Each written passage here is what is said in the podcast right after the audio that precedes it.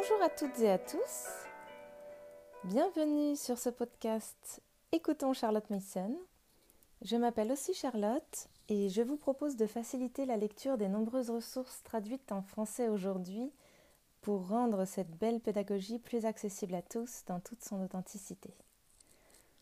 Aujourd'hui, je vous lis un nouvel article pratique sur l'étude des mathématiques avec les grands enfants. Une fois n'est pas coutume, il a été écrit pour le site Charlotte Mason Poetry par nos contemporains Art Middlecoff et Richelle Barburina en 2020.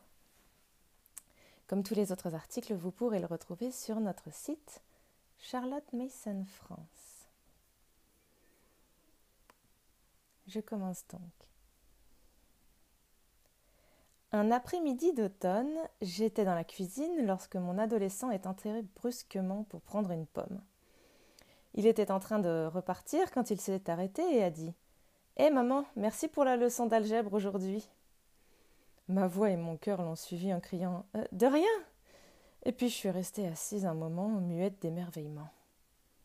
Quelques jours plus tard, à la fin d'une leçon de mathématiques, mon fils a de nouveau exprimé sa gratitude, mais cette fois je lui en ai demandé la raison. Il m'a expliqué que lui et ses copains discutaient de l'école lorsque leur conversation a tourné autour des mathématiques. L'un d'eux a dit, bien qu'il soit dans une filière d'excellence et qu'il ait de bonnes notes, qu'il ne comprend pas vraiment ce qu'il fait. L'autre a dit qu'il s'était laissé distancer il y a si longtemps qu'il n'avait aucun espoir de rattraper son retard. J'ai réfléchi et je leur ai dit que tu ne me ferais jamais passer à la leçon suivante avant que je ne comprenne vraiment. Aussi réconfortant que cela puisse paraître, le mérite ne m'en revient pas car j'ai simplement utilisé l'approche de Charlotte Mason pour enseigner les mathématiques à mes adolescents.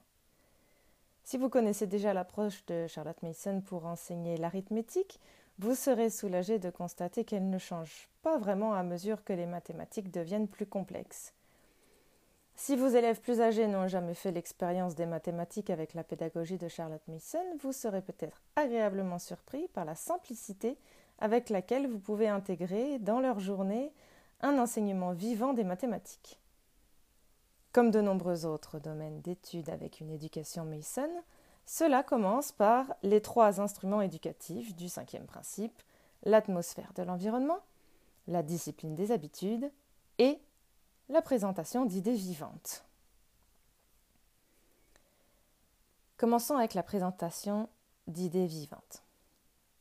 La réflexion de mon fils a mis en évidence l'élément le plus important de l'enseignement des mathématiques, la présentation et la compréhension des idées.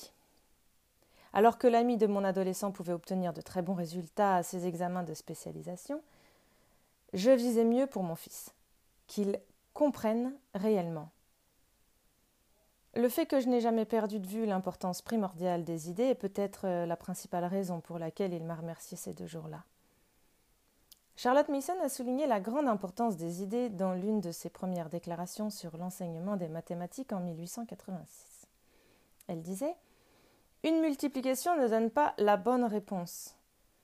Alors que le garçon essaie avec une division, là encore il échoue. Mais une soustraction peut le sortir du bourbier il ne voit pas qu'un seul processus, et un seul processus seulement, peut donner le résultat requis. Or, un enfant qui ne sait pas quelle règle appliquer à un problème simple à sa portée a été mal éduqué dès le départ, même s'il peut produire des ardoises entières de calculs tout à fait corrects en multiplication ou en division longue. Le propos de Mason sur la multiplication et la division s'applique tout autant à la factorisation et à la substitution. Je ne voulais pas que mon fils produise des ardoises d'équations algébriques, tout à fait correctes.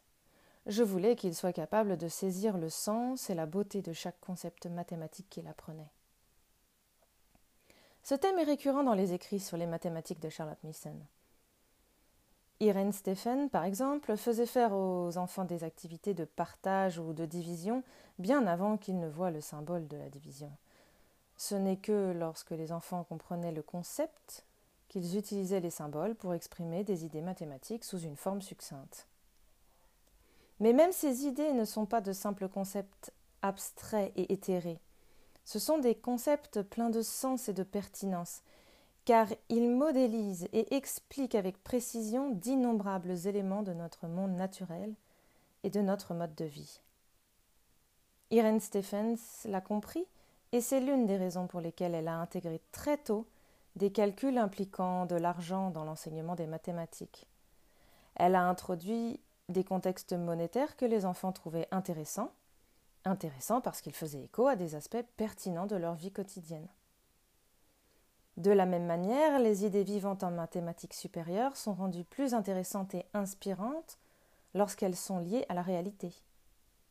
L'observation des relations entre les angles et les arcs peut sembler aride, jusqu'à ce que l'élève apprenne que, grâce à cette relation, Ératosthène a pu calculer la circonférence de la Terre au IIIe siècle avant Jésus-Christ, très probablement sans avoir à mettre un pied dehors de sa ville natale d'Alexandrie.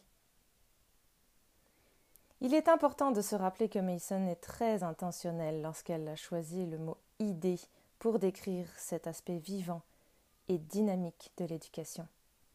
Elle ne voulait pas simplement dire concept, symbole ou compétence. Elle voulait parler de quelque chose d'actif. Elle disait Une idée est plus qu'une image ou un tableau. C'est pour ainsi dire un germe spirituel doté d'une force vitale qui a le pouvoir de grandir et de produire selon sa nature. C'est la nature même d'une idée de croître. De même que le germe végétal sécrète ce qui le fait vivre, implanter une idée dans l'esprit de l'enfant, et elle sécrétera sa propre nourriture, grandira et portera ses fruits sous la forme d'une succession d'idées semblables. Aussi difficile que cela puisse paraître à certains, les mathématiques supérieures sont remplies de telles idées.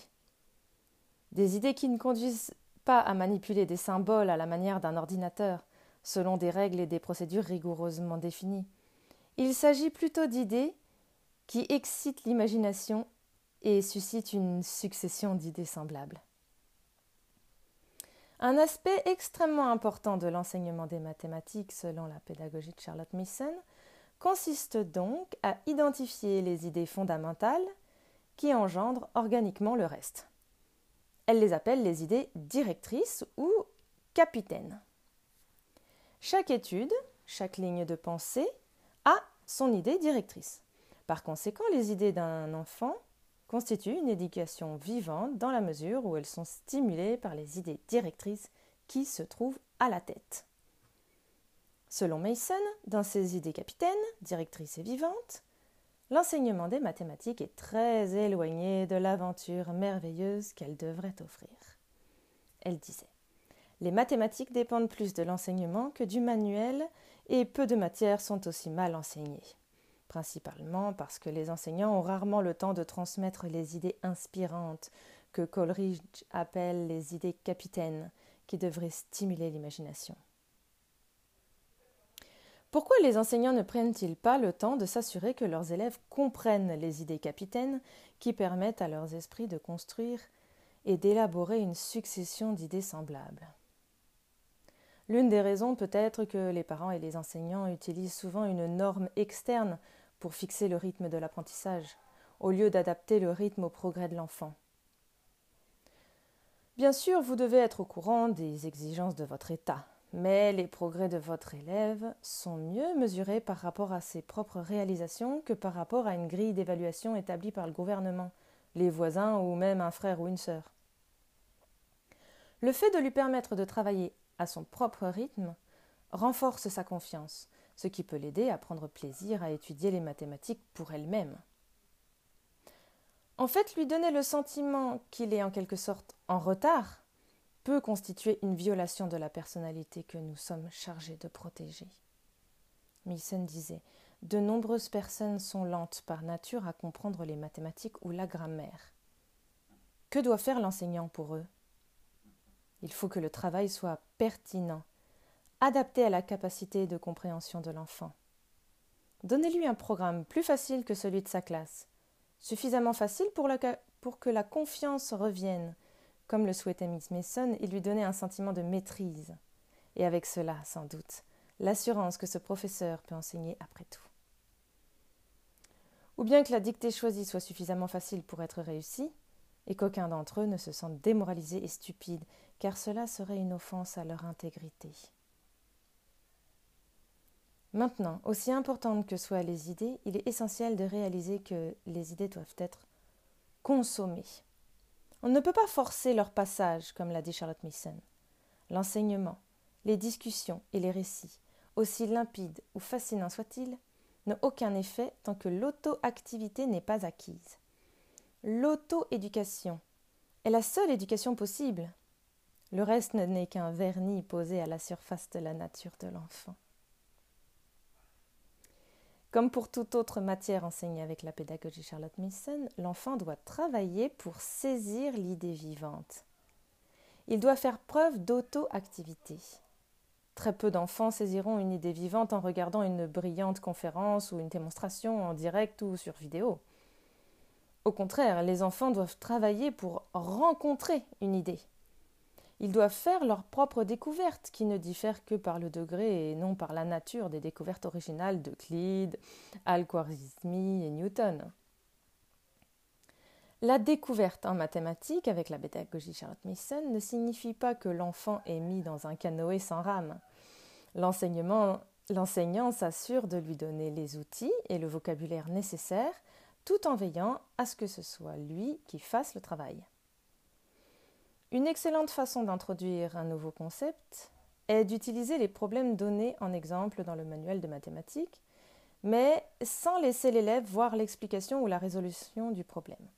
Souvent, la nature concrète de ces exemples amène l'élève à comprendre le concept et à faire la découverte. Une façon de faire similaire est détaillée dans un exemple de leçon d'algèbre élaboré par une étudiante de la House of Education.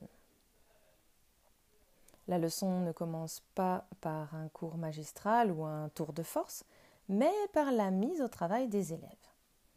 Voici l'exemple que l'une des filles fasse une multiplication au tableau, puis qu'elle découvre d'elle-même le lien entre la multiplication et la division, et comment la division inverse ou annule la multiplication.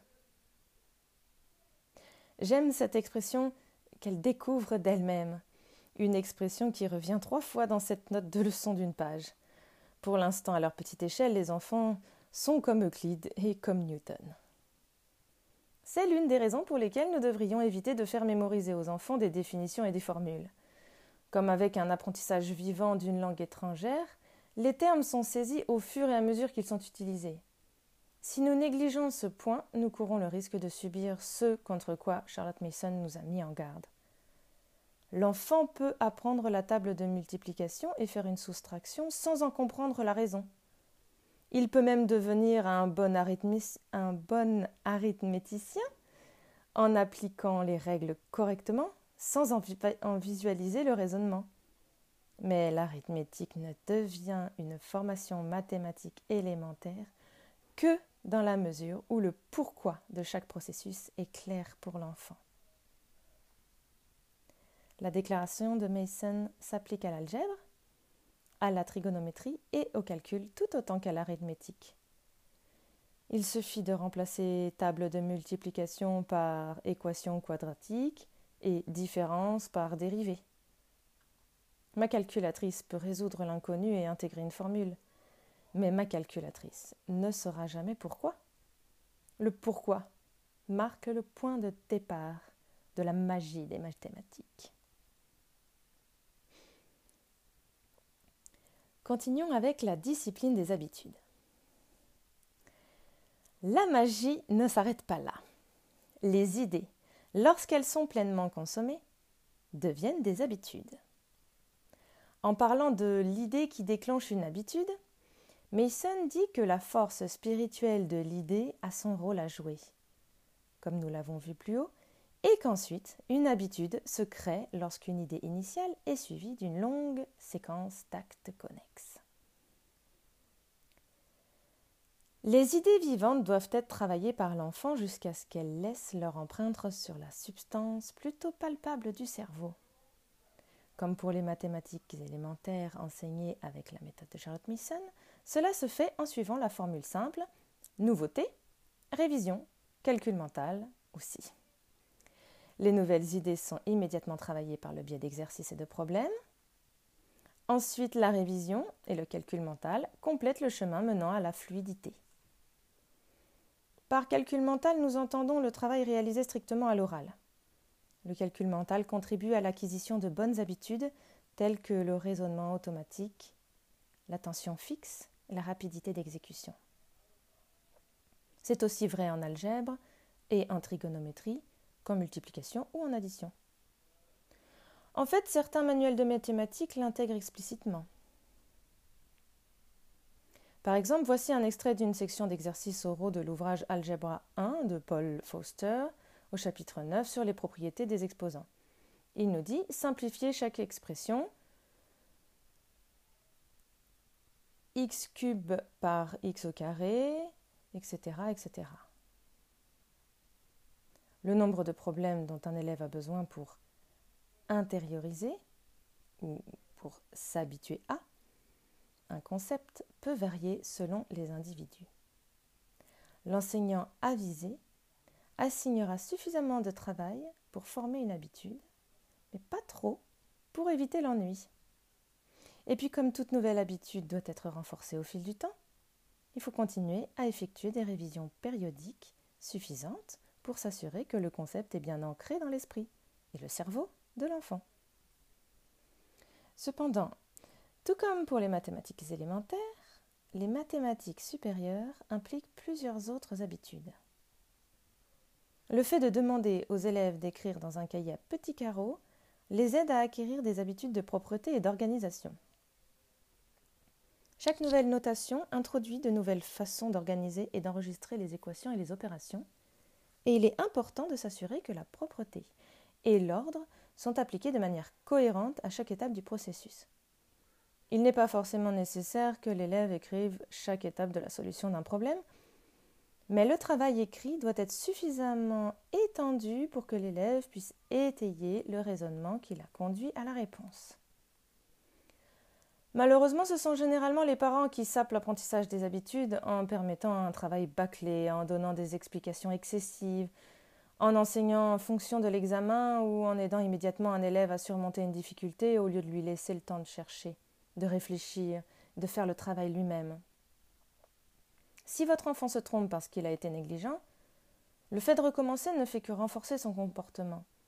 Mais si c'est parce qu'il ne comprend pas le concept, vous devez vous assurer de sa compréhension avant de lui donner un nouveau problème. Dans tous les cas, c'est l'enseignant qui a quelque chose à rectifier. Une façon de maintenir les habitudes d'ordre, de propreté et d'attention est de continuer à adopter des leçons courtes. Nos adolescents peuvent accomplir davantage au cours d'une leçon de mathématiques courte et efficace qu'au cours d'une leçon longue et traînante. Les emplois du temps de la PNI ou même pour les adolescents les plus âgés ne prévoyaient jamais plus de 30 minutes pour une leçon de mathématiques. Et nous faisons bien de suivre cette tradition. Il est possible d'accomplir beaucoup de choses en une demi-heure de cours, surtout en utilisant le travail oral et le calcul mental. Veillez également à programmer la leçon de mathématiques au moment où vous savez que votre élève est le plus frais.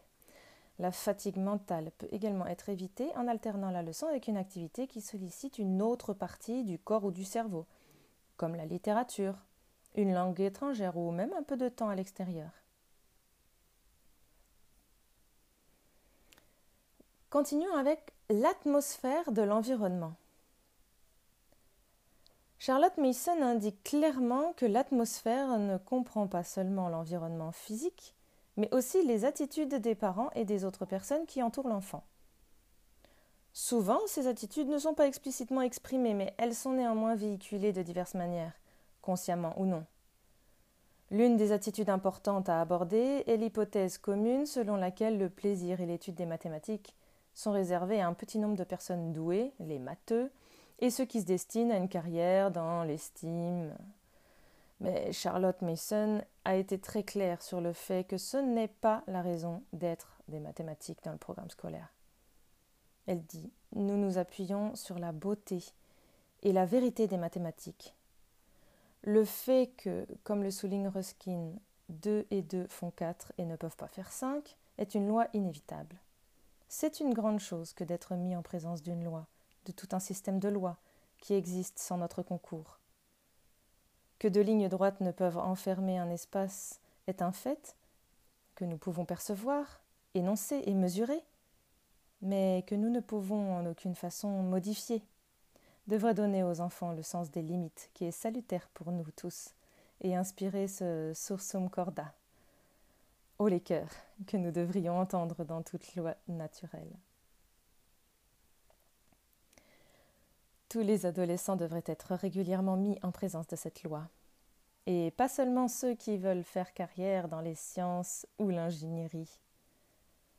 De la même manière, peu d'enfants vont grandir pour devenir des artistes accomplis, mais le sens artistique de chaque enfant peut être cultivé par l'étude d'œuvres d'art et des leçons de dessin au pinceau. De même, on peut apprendre à chaque enfant à penser mathématiquement dans une certaine mesure lorsque le sujet est abordé de manière vivante. Irene Stephens a fait la même remarque en ce qui concerne l'appréciation musicale. On pourrait arguer que cette attitude à l'égard des mathématiques, ou la fascination pour leur beauté, est un don réservé à un très petit nombre de personnes. Mais nous osons penser qu'un tel argument relève plus de l'habitude de penser que de la vérité. Il n'y a pas si longtemps, nous étions habitués à penser que la musique était un don du ciel pour un petit nombre d'élus, et un exercice difficile de discipline et de vertu pour ceux qui ne faisaient pas partie de cette minorité bénie. De nos jours, nous savons que chaque enfant peut être un musicien à un certain degré, qu'avec un bon départ, on peut apprendre à chaque enfant à penser musicalement, à improviser pour lui-même et à apprécier intelligemment la musique des autres. Même si le monde ne produira peut-être jamais un autre Beethoven, les professeurs de musique apprennent à mettre leurs élèves dans la bonne relation avec ce sujet de sorte qu'il soit un cadeau pour chacun d'entre eux, l'occasion d'expériences heureuses et joyeuses, et non, comme cela a été le cas pour la majorité des gens dans le passé, un broyage entre les meules du labeur et du désespoir. Si nous débarrassons l'atmosphère des conflits et de l'anxiété, nous avons une occasion extraordinaire de tirer nos enfants plus âgés vers le haut, d'exciter leur enthousiasme et de leur donner le temps dont ils ont besoin pour s'interroger et se débattre avec les mathématiques. Une atmosphère saine peut déboucher non seulement sur une relation heureuse avec les premiers chiffres, mais aussi avec des mathématiques plus complexes. L'atmosphère comprend également l'environnement physique. Charlotte Mason encourageait les enseignants à utiliser des objets du monde réel à la place de matériel de manipulation artificielle. Bien que les objets de manipulation soient rares pour l'algèbre et au-delà, ils doivent être évités sur le même principe. Il existe une infinité d'applications de l'algèbre et de la trigonométrie dans le monde réel. Il n'est pas nécessaire d'inventer un cadre artificiel pour ces concepts extrêmement pertinents.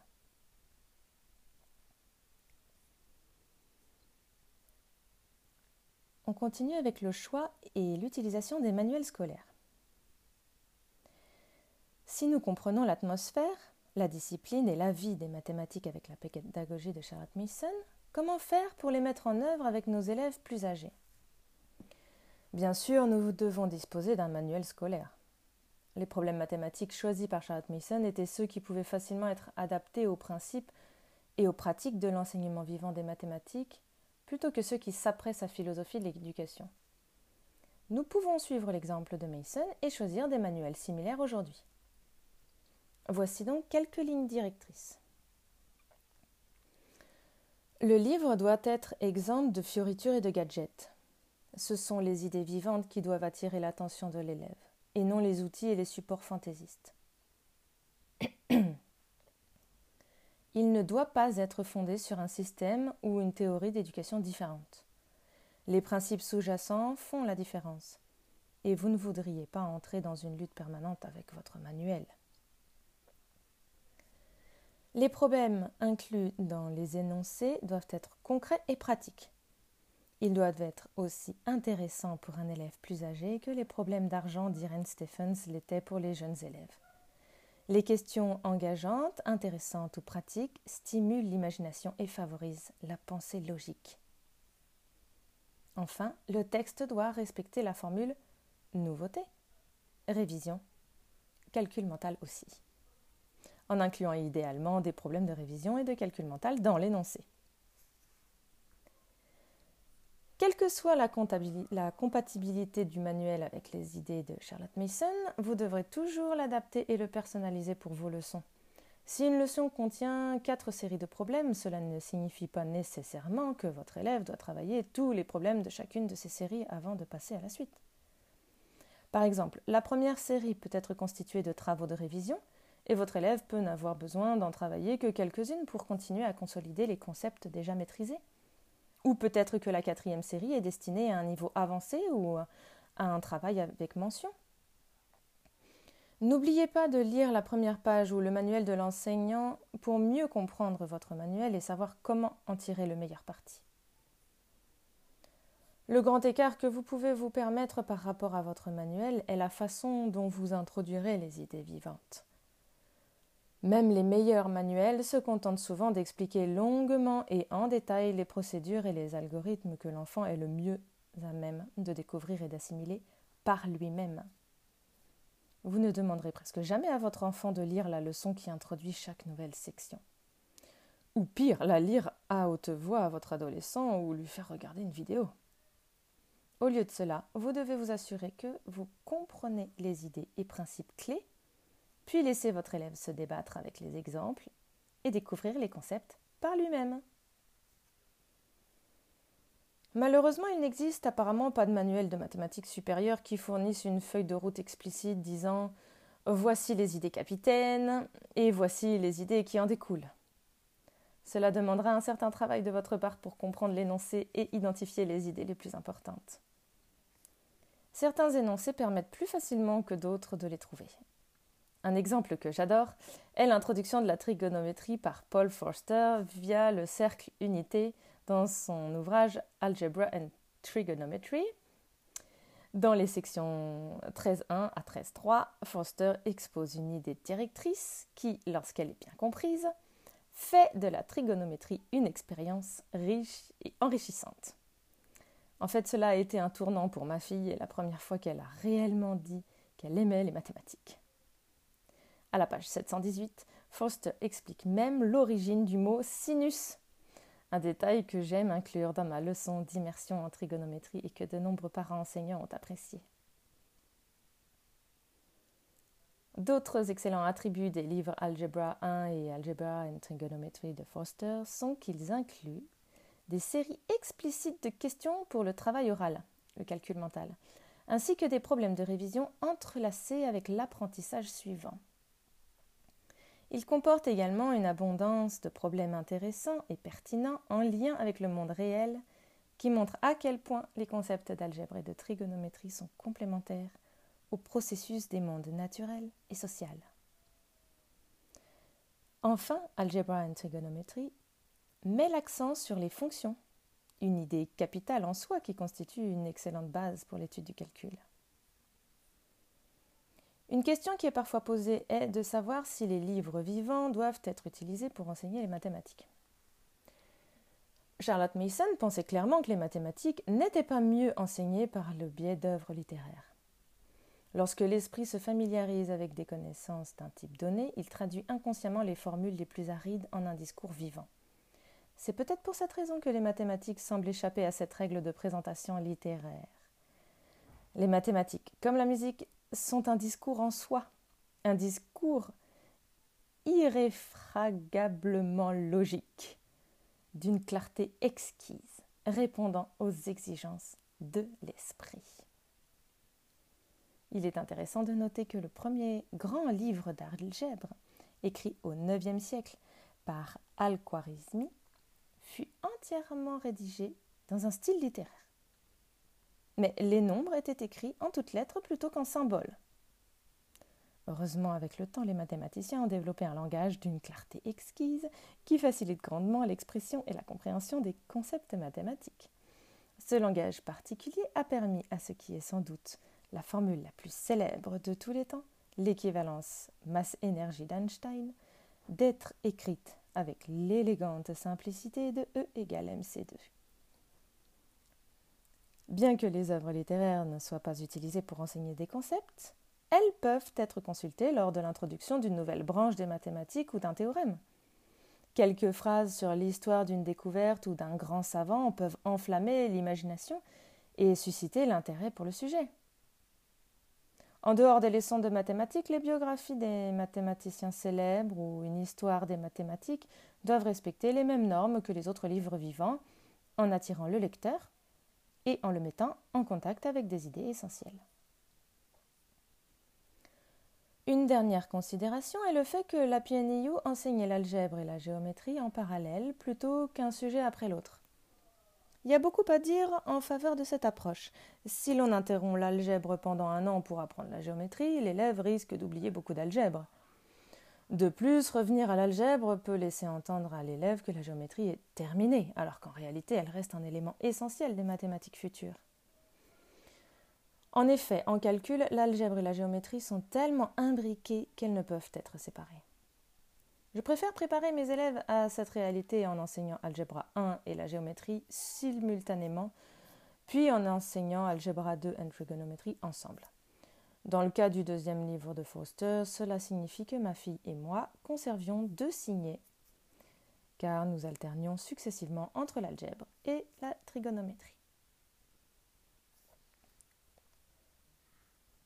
Partager l'effort de connaissance.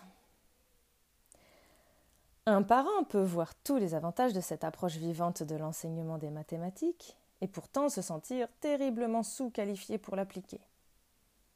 Le principal problème est peut-être que beaucoup d'entre nous n'ont pas reçu un enseignement des mathématiques supérieures de cette façon. Nous ne connaissons donc pas les idées vivantes, ni le pourquoi des formules. En outre, de nombreux parents ont soit oublié ce qu'ils ont appris, soit n'ont pas du tout été exposés aux mathématiques avancées. Ce défi n'est cependant pas nouveau.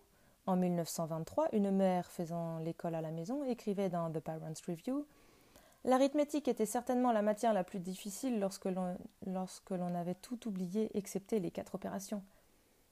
Cependant, en conservant une petite longueur d'avance, en étudiant moi-même au moyen des exemples, même cette difficulté a été surmontée.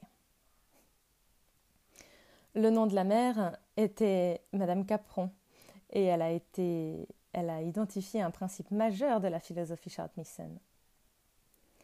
Essex Commonley l'a décrit comme suit. L'enseignement n'est pas une technique exercée par les compétents au nom des non-compétents.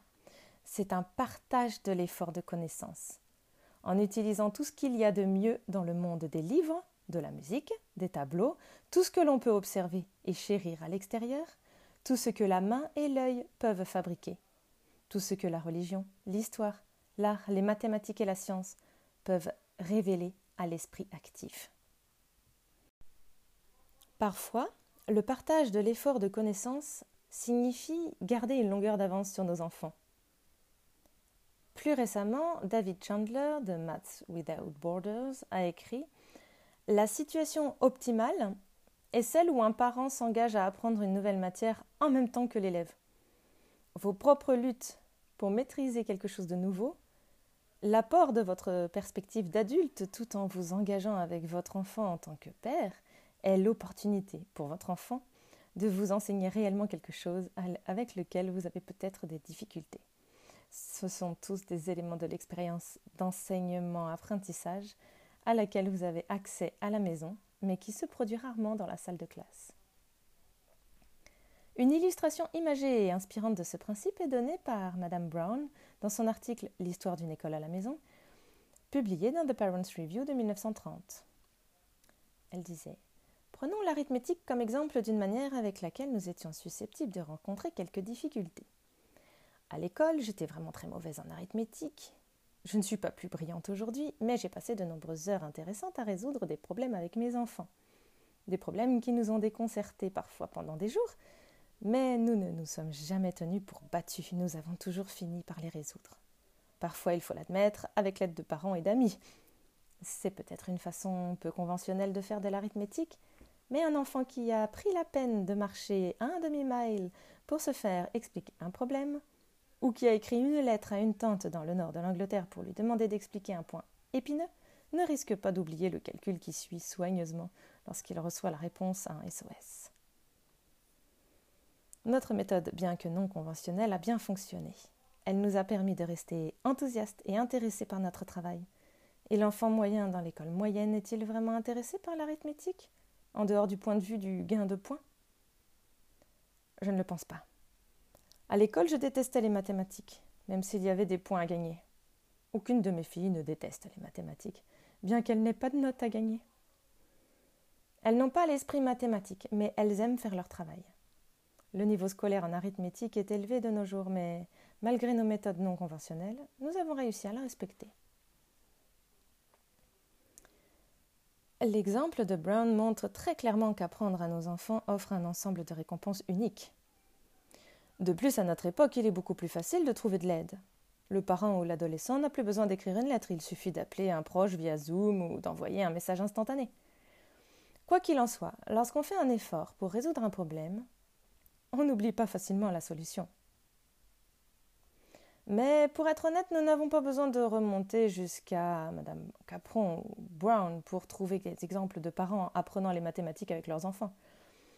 En fait, la même histoire s'est déroulée dans la vie des deux auteurs de cet article. Rachel a enseigné à ses adolescents des notions de mathématiques supérieures à, à sa propre scolarité. Et certaines de mes expériences les plus gratifiantes, en tant que parent, ont été de comprendre des mathématiques plus difficiles afin de pouvoir enseigner à mon aîné. En effet, c'est au Saint-Esprit que je dois d'avoir murmuré à mes oreilles les connaissances que je ne pouvais tout simplement pas saisir par moi-même. Alors, jusqu'où peut-on aller? Le contenu et la séquence de la PNU se terminaient par l'algèbre et la géométrie en forme 6 à peu près l'équivalent de notre terminal.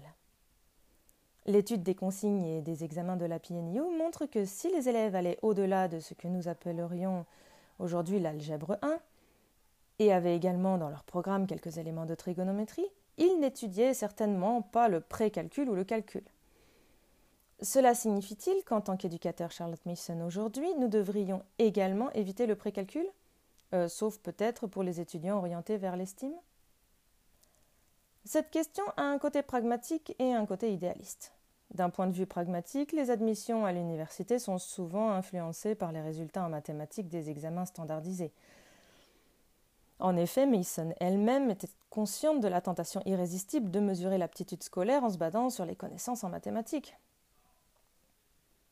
L'arithmétique, les mathématiques euh, sont extrêmement commodes à évaluer en tant et tant que l'éducation sera réglementée par des examens, nous aurons un enseignement destiné non pas à susciter un sentiment d'émerveillement en contemplant une science qui existe par elle-même, mais plutôt à garantir l'exactitude et l'ingéniosité dans le traitement des problèmes.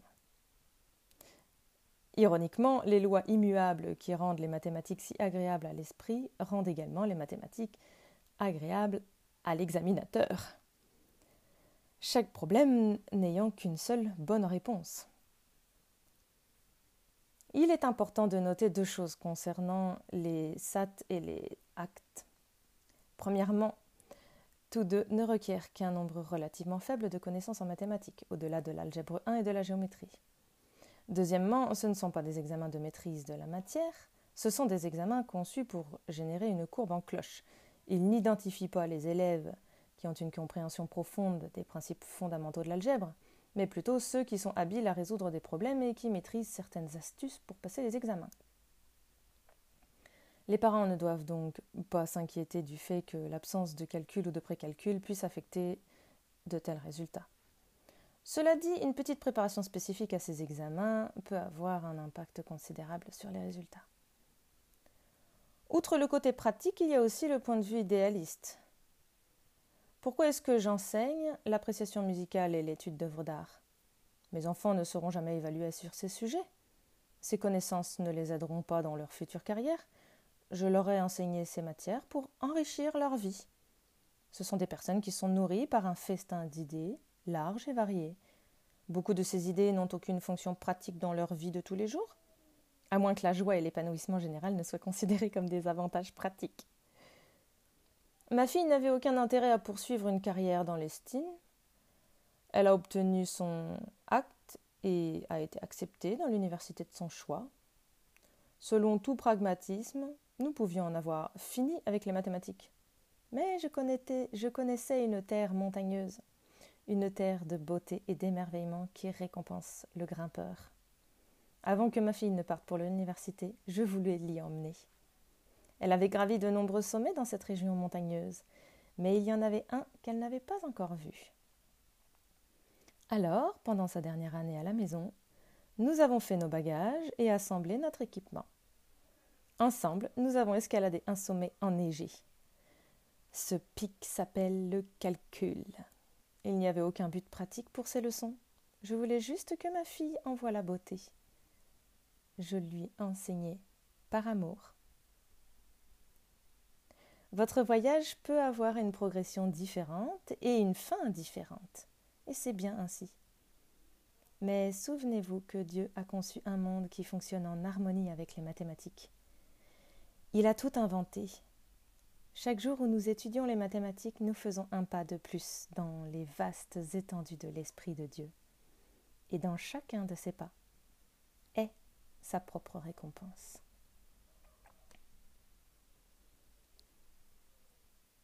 Voilà. J'espère vraiment que cet article vous aura inspiré. Je vous laisse à vos propres réflexions et je vous retrouve plus tard pour un nouvel épisode.